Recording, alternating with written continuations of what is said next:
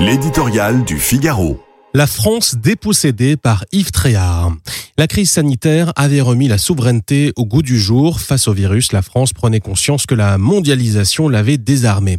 C'est exactement la même réalité qui prévaut aujourd'hui face à l'immigration.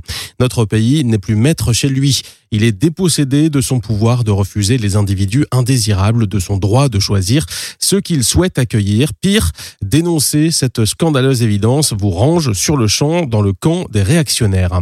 Sans doute est-ce la critique que craignent Emmanuel Macron et son gouvernement. L'ignoble assassinat d'Arras par un jeune islamiste caucasien qui n'aurait jamais dû se trouver sur notre territoire devrait pourtant les forcer à prendre le taureau par les cornes. La France est victime d'un état de droit européen qui fait passer l'intérêt national après le respect de principes complètement inadaptés.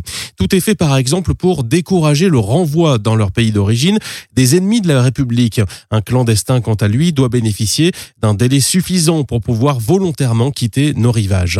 La stricte application de cette bienveillance mal placée et l'affaire de cours de justice qui sont tout aussi hors sol dans leurs décisions et qui font malheureusement autorité dans nos propres tribunaux.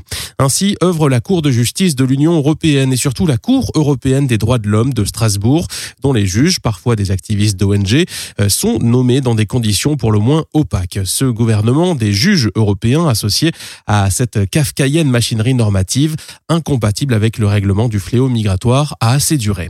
Quel sera le contenu du projet de loi sur l'immigration de Gérald Darmanin?